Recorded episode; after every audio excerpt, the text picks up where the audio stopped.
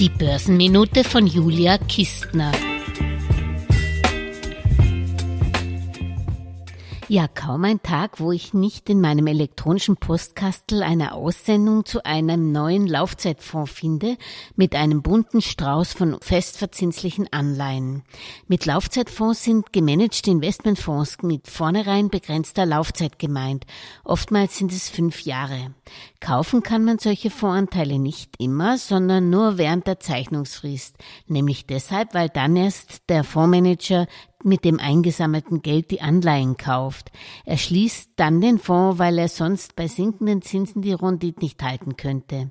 Das macht die Renditen etwas planbarer, aber auch nicht risikolos, denn es können ja die Anleihen im Laufzeitenfonds ausfallen. Ja, und das eingesammelte Investorengeld bleibt dann anschließend bis zum Laufzeitende im Fonds. Da die Laufzeitfonds an der Börse gehandelt werden, kann man natürlich theoretisch schon vor Laufzeitende täglich verkaufen, allerdings nur mit unattraktiven Abschlägen. Zum Ende der Laufzeit wird der Fonds dann aufgelöst und das Kapital plus erzielte Erträge an die Investoren ausbezahlt, wobei die erzielten Erträge oftmals bzw. fast immer regelmäßig jährlich an den Fondsanteilsbesitzer ausgeschüttet werden. Was ich von Laufzeitfonds halte? Naja, grundsätzlich kann ich mir so etwas nur mit Anleihen, mit fixer Verzinsung vorstellen, nicht mit Aktien, wo ich keine Ahnung haben kann, wo der Kurs in fünf Jahren steht. Momentan kann ein Laufzeitfonds mit Anleihen als defensive Beimischung durchaus Sinn machen, weil ich da zumindest sicher sein kann, dass ich keine alten, noch schlecht verzinsten Bonds im Anleihenfonds habe, weil sie ja der Fondsmanager frisch einkauft. Trotz allem wird es mit Anleihenfonds aber schwer werden, denke ich, und das egal ob mit oder ohne Laufzeit, die Inflation zu schlagen, wo man heuer mit sechs Prozent rechnet. Nichtsdestotrotz bieten Laufzeitfonds mehr Rendite als das Sparbuch. Sie machen aber natürlich keinen Sinn, wenn ich das Geld mit Sicherheit früher als das Laufzeitende benötige oder andererseits weiß, dass ich das Geld viel länger als deren Laufzeit anlegen möchte.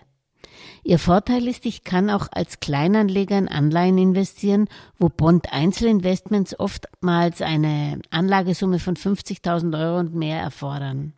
Vorsicht aber, Laufzeitfonds werden oft mit Ausgabeaufschlägen verkauft, die die Rendite bei einer Laufzeit von gerade einmal fünf Jahre schon spürbar schmälern. Sie sind auch oft nicht so risikoarm, wie es im ersten Blick erscheint, weil sie für eine halbwegs attraktive Rendite derzeit schon auch riskante Hochzins- und Schwellenländeranleihen mit höherem Ausfallrisiko ins Portfolio packen müssen. Es bleibt einem also auch bei Laufzeitfonds nichts übrig, als das Fondsprospekt gründlich zu durchstöbern und auch nach Alternativen Ausschau zu halten, etwa nach soliden Dividendenaktien, die fünf Prozent aus der Portogasse locker ausschütten können. Alles Gesagte ist nur die persönliche Meinung von Julia Kistner und daher keine Anlageempfehlung und keine Rechts- und Steuerberatung. Für Verluste, die aufgrund von getroffenen Aussagen entstehen, übernimmt die Autorin Julia Kistner keine Haftung.